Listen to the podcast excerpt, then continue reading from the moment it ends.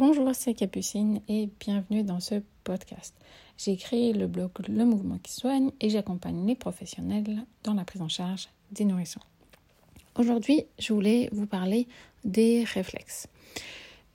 De vous expliquer un petit peu c'est quoi les réflexes archaïques, les réflexes primordiaux, refaire un point sur la base sur laquelle euh, je travaille, en plus de la compréhension du mouvement et de la posture, de l'évolution de la posture. J'aime beaucoup la compréhension des réflexes archaïques, mais je me suis dit que ça faisait un moment que je n'avais pas expliqué c'est quoi exactement. Donc euh, j'avais envie de refaire un podcast pour vous expliquer exactement ce que c'était, comment ça marche, comment on les utilise. Euh, parce que les réflexes archaïques sont utilisés également en médecine, mais ils ne vont pas exactement observer la même chose. À la naissance, le bébé est environ équipé de 70 réflexes et euh, il y en a tout un tas qui sont connus en médecine et en pédiatrie et qu'on va tester le jour de la naissance. On va tester souvent le réflexe de Moreau, le réflexe d'agrippement, le réflexe de traction des bras, le réflexe de marche automatique. Quand on fait, on tient l'enfant par le thorax et on le penche légèrement en avant, on va avoir le mouvement de marche qui est complet et qu'on peut observer. Et en médecine, on va observer et s'ils ne sont pas présents, on va suspecter un problème neurologique. Dans l'approche des réflexes archaïques, comme moi on me l'a appris, on va pas euh, chercher de désordre neurologique euh, du bébé, c'est de la médecine, ce n'est pas de notre sort, euh, mais on va observer les réflexes, comprendre à quoi ils servent parce qu'ils sont là pour euh, soutenir le développement de l'enfant. Donc les comprendre, de savoir comment je les déclenche, vont euh, nous aider euh, pour accompagner les enfants. Donc les réflexes, c'est des programmes moteurs automatiques dont le bébé est équipé. Et il s'agit d'une réponse involontaire à une stimulation sensorielle qui va pouvoir être tactile, visuel, vestibulaire ou postural. Tactile, cela veut dire que quand je touche, je déclenche le réflexe, comme le réflexe d'agrippement. Je mets quelque chose dans la main du bébé, le bébé serre la main. On a d'autres réflexes qui sont d'origine vestibulaire, qui va être le cas du réflexe de Moreau, d'accord? C'est la, le, vestibule, c'est toute l'oreille interne et l'équilibre. Quand le bébé, l'oreille interne perçoit qu'il y a une chute ou que la tête part en arrière, on va avoir le réflexe de Moreau qui euh, se déclenche. On va avoir aussi des réflexes qui se déclenchent avec le, des bruits le réflexe de Moreau en est un, d'accord? S'il y a un bruit qui fait peur, on peut déclencher un réflexe de Moreau sur euh, des bruits et on va avoir des réflexes qui se déclenchent euh, en fonction de la position euh, de la tête. Comme on a le réflexe tonique asymétrique du cou, c'est lorsque la tête tourne, ça va déclencher des mouvements au niveau des bras et des jambes. Chez le bébé, ces réflexes ils vont être vraiment euh, utiles et nécessaires. Ils apparaissent in utero. Dès le premier trimestre de grossesse, on va observer le réflexe de retrait, réflexe de paralysie par la peur. Le précédent podcast était entièrement dédié à ce réflexe. Ensuite, on va avoir d'autres réflexes, agrippement, Babinski, réflexe tonique asymétrique du cou, galant, qui vont se développer in utero et ils vont être très présents pendant la naissance et vont participer activement au processus de naissance. Et ça, c'est vraiment quelque chose que je trouve extraordinaire. Et aussi, euh, quand euh, on est enceinte et qu'on doit accoucher, de se dire que on n'est pas toute seule. Alors on le sait qu'on est avec un bébé, mais de savoir que le bébé il va être actif pendant le processus de naissance, c'est assez extraordinaire de, vraiment se dire que le bébé il va bouger sa tête, il va bouger un petit peu ses épaules, il va pousser sur ses jambes, il va vraiment être actif euh, lors du processus de la naissance. Et pour euh, vécu et senti, c'est assez impressionnant euh, de sentir euh, son bébé qui se pousse pour se sortir de, nous. C'est quand même des sensations assez extraordinaires à ressentir. Vraiment, pour mon deuxième, je, me souviens vraiment de cette sensation de, sentir mon bébé qui poussait, qui m'a fait excessivement mal dans l'estomac, puisqu'il m'a poussé dans l'estomac. Euh, mais voilà, je, trouve que c'est vraiment euh, de comprendre ça, euh, c'est vraiment super quand on, veut accoucher ou qu'on accompagne des femmes enceintes, de, vraiment expliquer ces réflexes de naissance et comment le bébé va être actif et il va être actif grâce à ces réflexes.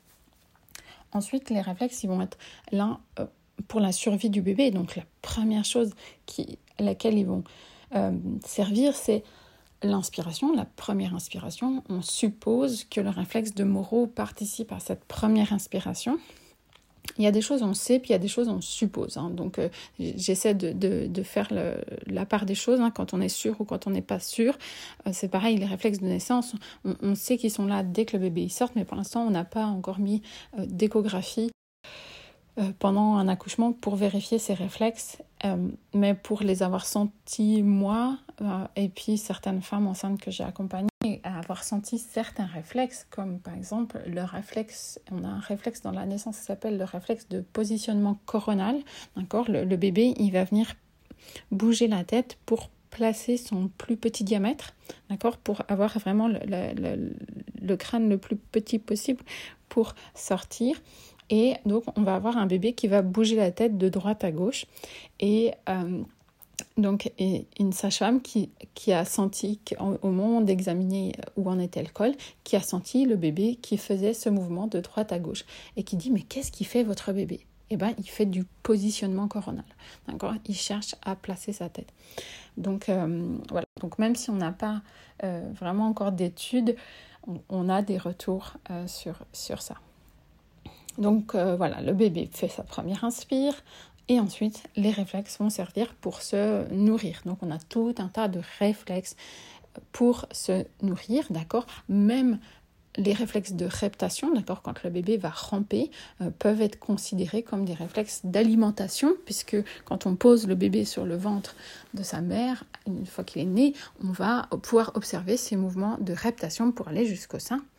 Et ensuite, on va avoir des, réflexes comme les réflexes de fouissement et ensuite succion, déglutition qui vont euh, s'enchaîner pour pouvoir euh, téter. Ensuite, on va avoir les réflexes vont être là pour plein de choses. Ils vont aider le bébé à tenir sa tête, à se retourner, à ramper, à faire du quatre pattes. Vraiment ces réflexes archaïques vont être un soutien pour ce développement de l'enfant. Donc je ne vais pas tout vous détailler euh, tous les réflexes à chaque étape, mais vous commencez peut-être à comprendre pourquoi c'est important de faire toutes ces étapes euh, du développement moteur, parce que à chaque fois le réflexe il va être utilisé, d'accord? Au départ le réflexe il est nécessaire, on a besoin qu'il soit là, puis ensuite l'enfant n'en a plus besoin puisqu'il va faire du mouvement volontaire. D'accord? Donc c'est ça la vie d'un réflexe, c'est il va être présent, nécessaire, utile pour le bébé, puis il doit disparaître. Et il va disparaître par le mouvement, par l'utilisation.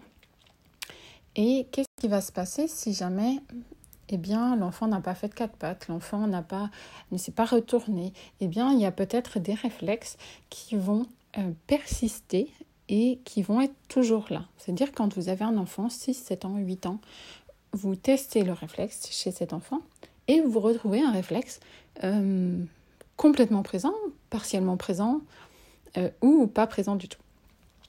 Et qu'est-ce qui va se passer? C'est que si ces réflexes sont toujours présents, eh bien ça va perturber l'enfant dans son fonctionnement je peux vous donner l'exemple du réflexe d'agrippement que, j'utilise souvent parce que je trouve qu'il est très parlant. Ça veut dire que un enfant de 8 ans, si à chaque fois que quelque chose touche l'intérieur de sa main, il serre la main, il fait du réflexe d'agrippement, eh bien vous comprenez bien que l'écriture, ça va être compliqué pour lui. Parce que chaque fois que le crayon touche sa main, il serre. Et donc ça fait des enfants qui sont très crispés sur le stylo Je me souviens d'un petit garçon en particulier, sa maman m'a dit on a essayé 30 stylos différents et il perce encore la feuille. On ne sait plus quoi faire. Mais parce qu'il avait un réflexe d'agrippement qui était toujours présent et elle aurait pu utiliser 100 stylos différents, ça n'aurait pas changé la problématique. Euh, la problématique, c'était son réflexe d'agrippement qui était toujours présent. Et c'est pour ça que les réflexes archaïques commencent à être de plus en plus utilisés dans la prise en charge des enfants qui ont des troubles d'apprentissage, parce que on va travailler sur, sur le corps euh, pour que l'enfant puisse apprendre. Les réflexes archaïques, c'est comme un caillou dans la chaussure en fait. Ça va vraiment être, ça va vraiment gêner l'enfant euh, parce que Imaginez ce réflexe de Moreau, par exemple. On, peut le, se le déclencher tout seul, entre guillemets, vous penchez en arrière, une grande inspiration, on a aussi les yeux qui sont écarquillés, on est en situation, on a peur. Voilà, c'est vraiment ce réflexe de Moreau, il est, il est comme ça. Donc imaginez, vous êtes comme ça, vous avez eu peur, et ce réflexe est toujours présent chez vous. Eh bien, c'est compliqué de se concentrer en fait, d'accord D'être euh, présent, de, d'apprendre. Parce que si on a toujours ce réflexe qui est même en fond, vous, comprenez comment il peut perturber en fait ces enfants qui ont du mal à se concentrer par exemple. On a aussi tout un tas de réflexes au niveau de la tête et du dos qui vont avoir une tendance à faire ces enfants qui sont un peu agités sur leur chaise et qui ont du mal à trouver leur posture euh, assis sur une chaise. Donc ils vont gigoter, tourner. Des enfants qui mettent un temps fou à s'installer dans une posture pour pouvoir écrire ou lire. Euh, donc voilà un petit peu dans euh, différentes choses où on va pouvoir retrouver les réflexes archaïques.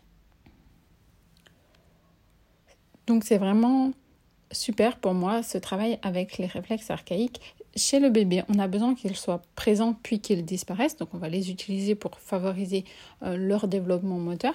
Chez les enfants un peu plus grands, là, on a besoin qu'ils ne soient plus là, donc on va travailler pour les intégrer.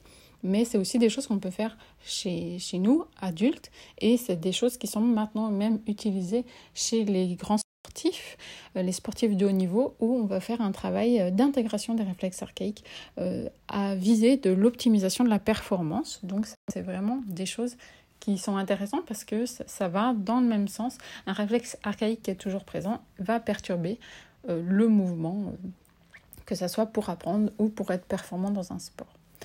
Voilà, j'espère que ce podcast vous a plu et vous a permis de comprendre un petit peu mieux les réflexes archaïques et comment ils fonctionnaient. Si vous êtes intéressé euh, pour vous former à cette approche, euh, j'ai une formation sur la prise en charge des nourrissons et une deuxième qui va bientôt euh, sortir sur les troubles d'apprentissage et vous pouvez vous inscrire pour être informer en avant-première de la sortie de cette formation. Je vous souhaite une bonne journée.